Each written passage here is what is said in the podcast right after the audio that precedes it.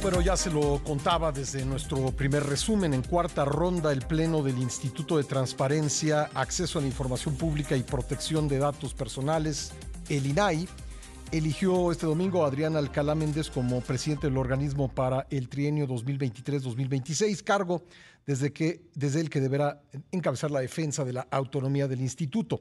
La elección de la nueva presidencia se dio en medio de la denuncia de la comisionada Julieta del Río, quien desistió de buscar el cargo sobre presuntas anomalías internas. Tengo en la línea telefónica a Adrián Alcalá, comisionado presidente del INAI. Muchas gracias, Adrián, por estar con nosotros. Buen día.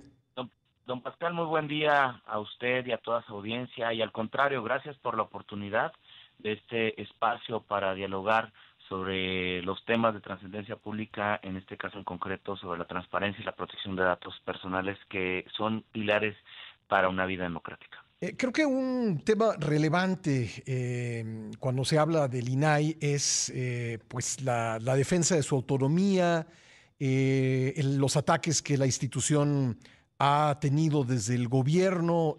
¿Cuál es su, su plan para, estas, para esta temática, para sostener, defender la autonomía de la institución y pues enfrentar estos ataques? Gracias. Son prácticamente desde tres ejes tanto al interior como al exterior y una socialización. Concretamente, en el caso que usted me, me, pregunta, don Pascal, pues obviamente seguir defendiendo la autonomía del instituto.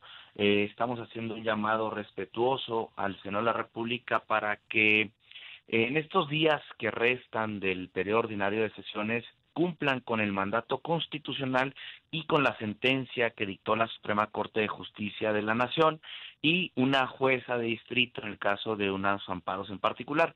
Y decimos esto porque eh, la Constitución establece que le corresponde esta facultad exclusiva al Senado de la República de designar a las personas comisionadas si bien es cierto, esto no ha sucedido desde el año 2022, en que los entonces comisionados, primero de abril del 2022, los comisionados Guerra y Monterrey concluyeron su encargo y también el primero de abril del 2023, en que el entonces comisionado Acuña concluyó su encargo.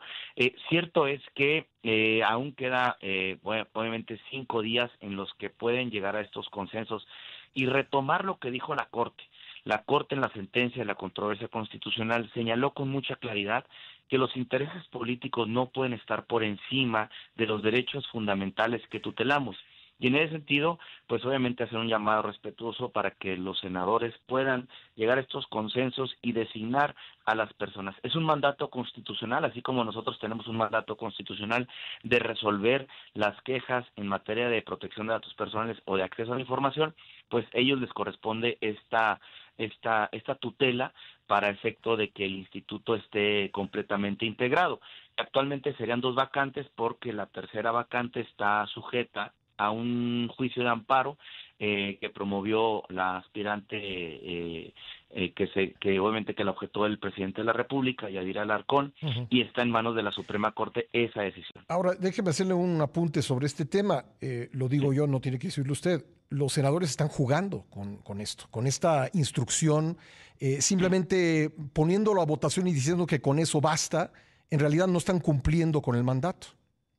No, no, no, no, efectivamente no basta eso, o sea, es decir, la sentencia de la Corte dice con claridad, votan y elijan, es decir, son dos situaciones, que votan y elijan a cualquier persona de las que están inscritas, que son mujeres y hombres muy talentosas y talentosos, eh, a todas y a todos los conozco, eh, son de experiencia probada, pero efectivamente, la resolución dice votan y elijan. Entonces los senadores tienen que votar y elegir, no votar y no elegir porque la sentencia es muy clara y en este Estado de Derecho en donde vivimos en México las sentencias deben de cumplirse, deben de respetarse precisamente porque son el pilar del sistema democrático de este país. déjame preguntarle esto. Em, ¿Cuál es su evaluación? No, tenemos desgraciadamente mucho tiempo, pero me parece muy relevante el tema. ¿Cuál es su evaluación de la manera en que las autoridades están cumpliendo con las eh, peticiones de información eh, que hacen los ciudadanos? En términos generales, le podría decir, don Pascal, que ha habido un retroceso y lo digo esto porque se ve, se ve y se refleja en las resoluciones que nosotros revisamos. Actualmente se han incrementado los recursos de revisión por eh, peticiones concretas, más bien por respuestas concretas como inexistencia de información, que es eh, lo que más adolece actualmente el sistema o las respuestas precisamente de los sujetos eh, obligados. En ese sentido, a, a, pesar de que hay, hay instituciones públicas eh, que están cumpliendo, cierto es que se han incrementado el número de recursos de revisión. Y aquí hacer un llamado respetuoso y en eso trabajaremos para fortalecer precisamente a las instituciones que forman parte del sistema de transparencia para efecto de que respondan eh, obviamente con mayor calidad y recordar que son derechos fundamentales los que estamos eh, tutelando, no son trámites administrativos, y lo digo con mucho respeto a los trámites administrativos, ¿no? Este, pero esos son derechos fundamentales, es como si, por ejemplo, alguien llegara con alguna emergencia en un hospital público que no tuviera este, a lo mejor la, la que le negaran, perdón, el derecho a una emergencia clínica por no tener o no estar afiliado a, determinada institución pública. Así es el derecho de acceso a la información. Se tiene que respetar y tutelar en todo momento. Eh, comisionado presidente, me queda solamente un minuto, pero eh, preguntarle por último, eh, la, la, buena marcha de la institución se verá reflejada en el buen ambiente que hay entre ustedes, los eh, integrantes del Pleno?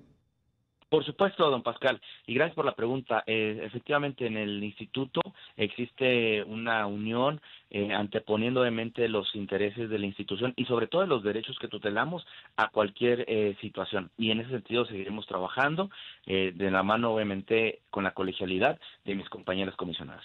Pues, presidente, ojalá tengamos la oportunidad de, de conversar muchas veces porque creo que, creo que hay muchos temas concretos sobre los cuales debemos hacerlo. Le agradezco mucho esta primera entrevista. Yo encantado de poder platicar, seguir hablando con usted y por supuesto comunicándome a toda su audiencia. Siempre mi teléfono abierto o las puertas de mi oficina abiertas para poder platicar. Qué amable, Adrián. Gracias. Gracias. gracias.